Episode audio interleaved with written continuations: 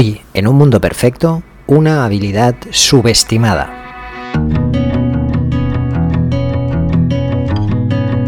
Existen habilidades de primera y habilidades tremendamente subestimadas.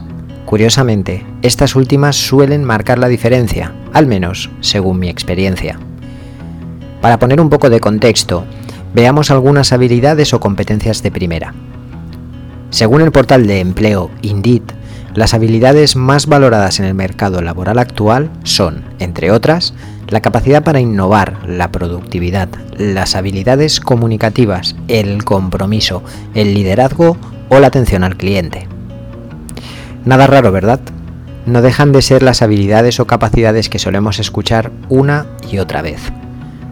Pero hay otras de las que no se suele hablar tan a menudo. Habilidades que pocas empresas añaden a sus ofertas de empleo por ejemplo, la habilidad de sentirse bien con el fracaso. Te diré algo, todos fracasamos. Una vez, dos veces o cien veces.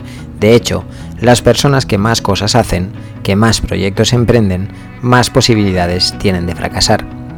No obstante, a pesar de que todos vamos a fracasar en mayor o menor medida, no veo a nadie haciendo cursos, másters o bootcamps en los que enseñen a sobrellevar dicho fracaso. Y pasa lo que pasa. Después de años trabajando con cierto éxito, un día decides emprender, tener tu propio negocio, cumplir tu sueño. Empiezas con gran ilusión, pasión a raudales, tienes los conocimientos, las habilidades, pero las cosas no salen como esperabas. Tu producto o tu servicio no enamora a los demás como pensabas, las ventas no llegan, el dinero empieza a escasear y las dudas aparecen dudas sobre tus decisiones, sobre tus habilidades o peor aún, dudas sobre la capacidad de los demás para apreciar lo bueno que es aquello que vendes.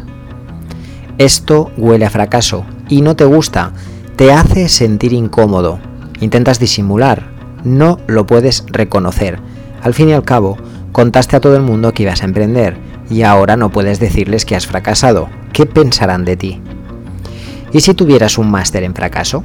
De ser así sabrías que este momento podía llegar, que no es nada malo, que no te hace ser peor ni menos que nadie, que solo es un obstáculo en el camino, un camino largo que además de fracasos también está lleno de oportunidades y de aprendizaje.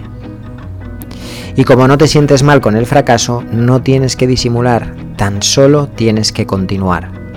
Sabes que ante ti está la oportunidad de aprender de tus errores, cambiar algunas cosas y seguir avanzando.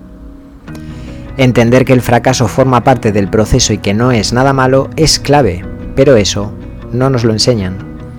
Nos enseñan a vender éxito, a castigarnos por fallar, a rendirnos cuando algo no sale como esperábamos. No caigas en la mentira, aprende a disfrutar de tus fracasos porque cada uno de ellos te acerca más al verdadero éxito. Hasta el próximo episodio.